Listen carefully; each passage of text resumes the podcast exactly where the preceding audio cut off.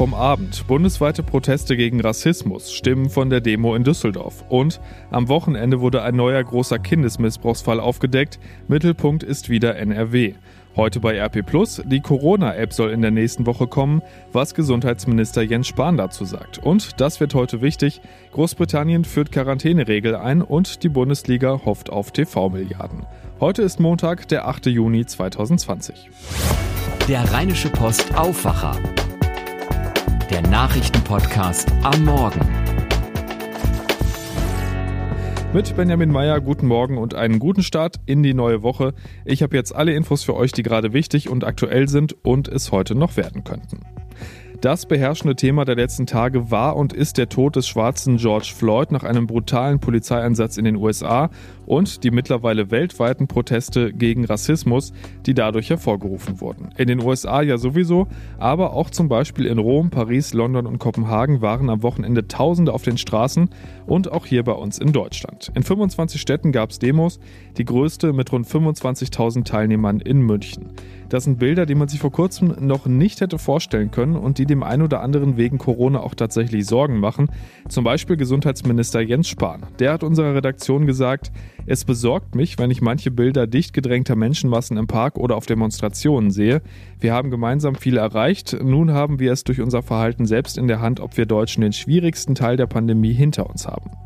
Auch in Düsseldorf gab es eine Demo gegen Rassismus und Helene Pawlitzki aus dem Aufwacherteam war vor Ort. Helene, voll war es ja tatsächlich, oder? Ja, es war richtig, richtig, richtig eng.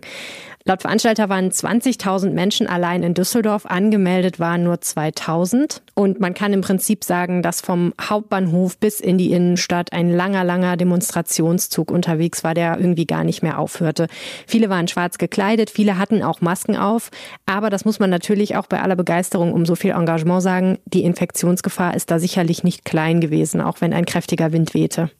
Was haben die Teilnehmer denn eigentlich so erzählt, warum genau sie da waren? Das habe ich auch ein paar Teilnehmer gefragt. Viele waren ja wirklich sehr jung, also ich würde sagen so 80 Prozent unter 25 kann man sagen. Viele waren auch selbst schwarz und ähm, ja, ich habe einfach mal ein bisschen gefragt, warum seid ihr hier, was wollt ihr bewirken? Es ist eine traurige Sache, dass wir im Jahr 2020 immer noch mit Rassismus leben müssen. Ich kann nicht zu Hause bleiben. Nein, wir müssen auf die Straße gehen und äh, zusammen was dagegen unternehmen. Ob es was bezwecken kann oder nicht, ist eine andere Frage. Aber am Ende des Tages kann ich wenigstens noch sagen, ich habe es versucht. Ich bin selber Opfer von Rassismus geworden, vor allem innerhalb der Schule. Und ich finde halt, dass der Rassismus sich in Deutschland momentan ziemlich anspitzt. Und wir sollten noch dagegen vorgehen, bevor wir uns später noch in einem Ausmaß befinden, wo wir mit der USA konkurrieren können. Dass wenn wir das hier durchziehen, dass es vielleicht dann die Kinder von morgen das sehen und denken sich, Rassismus macht keinen Sinn. Und deswegen sind wir hier. Da sieht man, finde ich, nochmal sehr deutlich, dass die Ereignisse in den USA für diese Menschen, die ja selbst People of Color sind, eben nicht abstrakt sind oder weit weg, sondern etwas, was sie ganz akut auf ihr eigenes Leben, auf ihre eigenen Erfahrungen mit Rassismus beziehen und da einen deutlichen Zusammenhang knüpfen. Das heißt, für die ist das einfach ein Engagement für die gute Sache, aber eben auch dann für ihr eigenes Leben. Ganz spannend fand ich auch die Perspektive von einigen Amerikanerinnen, die ich da getroffen habe. Same reason we're all here. My country's on fire and we can't do anything about it. This is all that we can do. We support justice for all. The way that people are, are treated and the lack of democracy, how that they're trying to turn the country into a dictatorship. And it makes me literally sick. In 2020, how is that possible? Have we not evolved? Ja, und die drei haben mir dann noch gesagt, dass sie froh sind, in Deutschland zu leben und nicht in den USA, was für Amerikaner sicherlich nochmal eine sehr, sehr neue Perspektive ist. Es gibt Fotos von der Demo, auf denen man sieht, dass die Demonstranten von den Ordnern mit so langen Schnüren ausgestattet worden waren. Ähm, wofür waren die denn da? Genau, immer zehn Leute haben so eine Schnur gehabt und sind sozusagen aufgereiht wie an einer Perlenkette dann äh, nebeneinander hergelaufen. Ich habe erst gedacht, dass es sich um irgendeine Sorte Corona-Schutzmaßnahme handelt, äh, was aber dann auch nicht wirklich geklappt hätte. Aber äh, die Ordnerin Jasmina hat es mir so erklärt. Es geht mehr darum, dass die Proteste friedlich ablaufen und dass jede Zehnergruppe einen Ordner hat, damit es kein Krawall gibt, damit wir auch der Polizei keinen Grund geben können, um äh, Gewalt halt auszuüben. Denn im Grunde geht es ja hier um Polizeigewalt. Jasmina hat aber auch nochmal sehr deutlich gesagt, dass es aus ihrer Sicht und zu diesem Zeitpunkt keinerlei Konflikte mit der Polizei gab. Äh, der Umgang mit der Polizei in dieser Demo ist sehr, sehr kooperativ. Die haben für uns die Straßen abgesperrt und äh, wir sind auch angehalten, Polizisten zu rufen, wenn wir Krawallmacher sehen, die gefährlich aussehen. Ich glaube, bei uns ist es auch ein bisschen anders als im Amiland. Zeichen setzen ist einfach richtig wichtig und ich bin froh, hier zu sein. Ja, und das haben offenbar viele Düsseldorfer so gesehen. Die Demo hat die Innenstadt ziemlich lahmgelegt, kann man sagen. Der Verkehr staute sich beispielsweise bis auf die Einfallstraße Corneliusstraße. Aber die allermeisten Autofahrer haben freundlich und solidarisch gehupt. Und das hat man in Düsseldorf ja auch nicht alle Tage. Das ist wahr. Vielen Dank, Helene. Sehr gerne, Benjamin. Am Wochenende ist ein neuer, mehrere Bundesländer umfassender Kindesmissbrauchsfall bekannt geworden und im Zentrum steht wieder Nordrhein-Westfalen. In Münster hat die Polizei elf Verdächtige festgenommen, sieben Beschuldigte befinden sich laut Polizei und Staatsanwaltschaft in Untersuchungshaft. Drei Kinder seien als Opfer identifiziert worden, sie seien fünf, zehn und zwölf Jahre alt. Jasmin Becker berichtet für die Deutsche Presseagentur über den Fall. Jasmin, die Taten klingen unfassbar. Fass uns bitte nochmal kurz zusammen, was genau wird den Männern vorgeworfen? Es gibt den 27 25-jährigen Hauptbeschuldigten, ein Mann aus Münster. Er soll den zehnjährigen Sohn seiner Lebensgefährtin über Jahre hinweg sexuell missbraucht haben. Das Ganze soll er teilweise gefilmt und dann ins Darknet gestellt haben. Dort hat er dann wahrscheinlich andere Männer mit ähnlichen Neigungen kennengelernt. Dieses ganze Netz an Tätern streckt sich ja über mehrere Bundesländer. Die zwei anderen Kinder sind zum einen der Sohn von einem anderen Tatverdächtigen und ein Neffe eines weiteren Tatverdächtigen. Die Männer sollen sich die Kinder untereinander auch zur Verfügung gestellt haben. Dass das alles unerträglich ist, da müssen wir nicht drüber reden, aber die Ermittler sprechen von einer besonders brutalen Tat in einer Gartenlaube bei Münster. Ja, da sieht man wohl, wie zwei der Jungen über Stunden hinweg von vier Männern schwer sexuell missbraucht werden. Der Leiter der Ermittlungen Joachim Poll. Es werden Gegenstände benutzt. Sie können sich es nicht vorstellen. Alle Anwesenden bei der Pressekonferenz wirkten schwer mitgenommen, auch Polizeipräsident Rainer Furth. Selbst die erfahrensten Kriminalbeamten sind an die Grenzen des menschlich Erträglichen gestoßen. Die Polizei glaubt übrigens, dass das hier nur die Spitze eines Eisberges ist. Es kann also noch mehr Tatverdächtige geben? Ja, die Ermittlungen stehen noch ganz am Anfang und trotzdem sind jetzt schon elf Menschen festgenommen worden. Es heißt, mindestens drei Opfer konnten identifiziert werden. Die Ermittler berichten aber auch, dass einige der mutmaßlichen Täter technisch ziemlich affin sind der Hauptbeschuldigte zum Beispiel ist ITler. Und so gibt es in Münster auch einen Keller, der voll ist mit Datenträger, alle hochprofessionell verschlüsselt. Insgesamt über 500 Terabyte Speichervolumen. Also wer weiß, was die Ermittler da noch alles finden. Was weiß man denn eigentlich zu den Kindern? Wie geht's denen jetzt?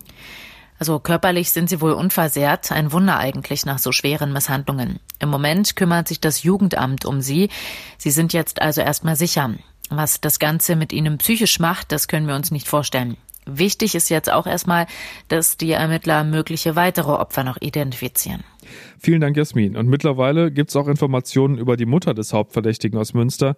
Ihr soll ja die Gartenlaube gehören und sie soll den Missbrauch in Kauf genommen haben und sie soll in einer Kita arbeiten. Hinweise auf Taten in der Kita gibt es aber bisher wohl nicht.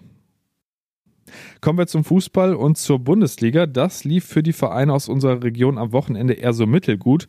Der erste FC Köln hat gestern kurz vor Schluss das 1 zu 0 in Augsburg gemacht und kurz danach das 1 zu 1 kassiert. Hat jetzt aber trotzdem entspannte sieben Punkte Vorsprung auf Fortuna Düsseldorf auf dem Relegationsplatz. Die haben schon am Samstag gespielt. Trotz fast 90-minütiger Überzahl gab es gegen Hoffenheim aber nur ein 2 zu 2. Und Bayer Leverkusen hat gegen Bayern München zu Hause mit 2 zu 4 den kürzeren gezogen. Für einen in Rot war es aber trotzdem ein ziemlich guter Tag. Florian Wirz hat das 2 zu 4 für Leverkusen erzielt und ist mit 17 Jahren und 34 Tagen jetzt der jüngste Torschütze der Bundesliga-Geschichte. Die Fans von Mönchengladbach wird der Sieg der Bayern ausnahmsweise mal gefreut haben. Gladbach bleibt so nämlich trotz 0 zu 1 in Freiburg auf Platz 4, direkt vor Leverkusen. Die anderen Ergebnisse Union Berlin gegen Schalke 1 zu 1, Bremen Wolfsburg 0 zu 1, Dortmund Hertha 1 zu 0, Frankfurt Mainz 0 zu 2 und Leipzig gegen Paderborn 1 zu 1. Diese Woche ist dann übrigens auch wieder Fußball unter der Woche angesagt. Die Halbfinals des DFB-Pokals stehen an. Leverkusen muss Dienstag beim Viertligisten Saarbrücken ran und Bayern spielt Mittwoch gegen Frankfurt. Und das lest ihr heute bei RP Da und auf der Titelseite der Rheinischen Post geht es heute um die sogenannte Corona-App. Die soll ja helfen, Leuten, die unbewusst längeren und engeren Kontakt mit Corona-Infizierten hatten, genau darüber Bescheid zu geben. Bundesgesundheitsminister Jens Spahn hat jetzt angekündigt, dass die App in der kommenden Woche vorgestellt und beworben werden soll. Und alles dazu haben Jan Drebes, Maximilian Plück und Eva Quadbeck in ihrem Artikel zusammengefasst und erklärt.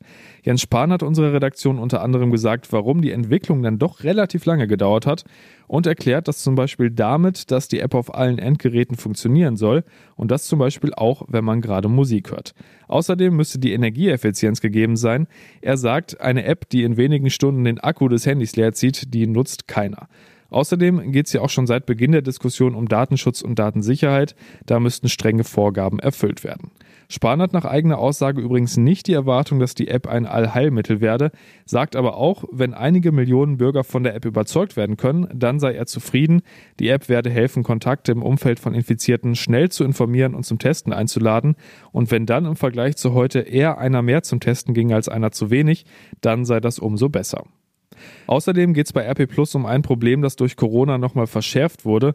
Kinder von armen Eltern kriegen im Moment oft zu wenig zu essen, weil die Mensen in Kitas und Schulen seit Wochen geschlossen sind. Eigentlich sollen nämlich genau die Kinder, die aus bedürftigen Familien kommen, dort ein kostenloses Mittagessen kriegen.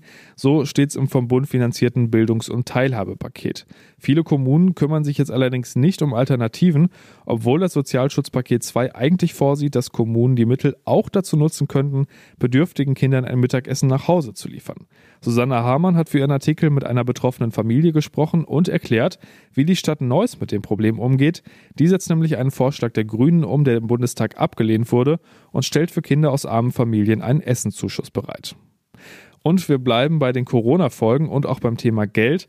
Ein wichtiger Punkt im Konjunkturpaket der Bundesregierung ist ja die Senkung der Mehrwertsteuersätze. Da wird jetzt viel diskutiert, was das überhaupt bringt und ob die Senkung am Ende bei uns als Kunden ankommt oder eben nicht. Aber auch der Handel hat so seine Probleme damit, weil die Umstellung wohl ziemlich teuer werden könnte. Da geht es zum Beispiel um neue Preisetikette, aber auch um die Umstellung der Kassensysteme, Buchhaltung und Rechnungsformulare. Was das konkret bedeutet, lest ihr im Artikel Handel stöhnt über Steuerumstellung von Georg Winters und den lest ihr in der gedruckten Ausgabe und bei RP Dafür braucht ihr natürlich das Abo, mit dem könnt ihr dann alle RP Plus Artikel lesen und euch jeden Tag auch fünf von uns ausgewählte Artikel von unserem Team vorlesen lassen, wenn ihr zum Beispiel gerade im Auto sitzt. Und wenn ihr das abonniert, dann unterstützt ihr damit auch diesen Podcast. Vielen Dank schon mal an alle, die das schon tun und das Angebot dazu, das gibt's auf rponline.de slash Aufwacher-Angebot. Schauen wir, was heute noch passiert. Und das hier könnte für alle wichtig werden, die vorhaben, nach Großbritannien zu reisen. Ab heute muss man nämlich genau dann für zwei Wochen in Quarantäne gehen, nachdem man das Land betreten hat. Mit der Maßnahme soll eine zweite Welle von Coronavirus-Infektionen verhindert werden. Bei Unternehmen aus der Reisebranche sorgt das für heftige Kritik. Vor allem Fluggesellschaften protestieren dagegen. Ein bisschen könnte sich da aber sogar noch ändern. Ein Regierungssprecher hat mittlerweile bestätigt, dass es Überlegungen gibt, die Quarantänepflicht für einzelne Reiseziele aufzuheben. Zumindest Ende der Woche soll es ja wieder ein bisschen sonniger und wärmer werden. Da könnte das hier für die Freizeitplanung durchaus interessant werden. Die Europäische Umweltagentur EEA veröffentlicht heute Mittag ihren jährlichen Bericht zur Wasserqualität von Seen, Flüssen und Küstengewässern in Europa. Die EU-Behörde hat sich dafür die Daten aus 30 Ländern zur Bakterienbelastung von rund 23.000 Badegewässern angeschaut, darunter knapp 2.300 in Deutschland. Den deutschen Badestellen hat die EEA bisher übrigens immer ein überwiegend sehr gutes Zeugnis ausgestellt. Bundesliga gespielt wird heute nicht, aber trotzdem wird es spannend für die Liga. Heute beginnt nämlich die Auktion der TV-Rechte für die Fußball-Bundesliga. Bis zum 19. Juni will die mehrere Milliarden bei dem Wettbieten der Medienunternehmen erlösen. Bezahlfernsehen und Streamingdienste sind ja die Haupteinnahmequelle. Das macht im Moment mehr als 80 Prozent der Einnahmen der Liga aus. Bei der bisher letzten Auktion gab es übrigens insgesamt über viereinhalb Milliarden Euro für vier Saisons. Und dann haben wir noch eine Geschichte von unserem Social Media Team. Wir schauen jeden Tag, welche unserer Geschichten bei Facebook und Co. besonders viele Reaktionen hervorgerufen hat und erzählen euch dann hier davon. Ein Post und seine Geschichte. Besonders oft haben Nutzer am Wochenende auf einen Post unserer Facebook-Seite RP Hildenhahn reagiert. In Hilden hatten am Sonntagmorgen 300 Menschen gegen eine Veranstaltung der Alternative für Deutschland demonstriert. Ausgelöst hatte die recht spontane Demo die Nachricht am Freitagabend, dass die AfD ihre Kommunalwahlkandidaten in Hilden wählen wollte. In Düsseldorf hatte sich nämlich kein Raum mehr gefunden. Bei der Demonstration sprachen unter anderem die Hildener Bürgermeisterin von der SPD und eine CDU-Landtagsabgeordnete. Mit Sprechchören versuchten die Demonstranten, die AfD-Veranstaltung zu stören. Ob's geklappt hat, ist nicht bekannt. Die Reaktionen auf den Facebook-Post waren jedenfalls ausschließlich positiv. Es gab bis Redaktionsschluss 44 Likes, zwei Herzen und zwei lachende Gesichter. Schauen wir aufs Wetter. Das bleibt heute erstmal größtenteils trocken, wenn auch mit vielen Wolken. Ab dem Nachmittag gibt es dann aber auch kurze Schauer und örtlich auch Gewitter bei 17 bis 20 Grad. Die Nacht bleibt dann erstmal trocken, morgen dann ähnliche Temperaturen, viele Wolken und immer mal wieder Regen. Das war der Rheinische Postaufwacher vom 8. Juni 2020. Habt eine gute Woche. Bis dann. Mehr bei uns im Netz www.rp-online.de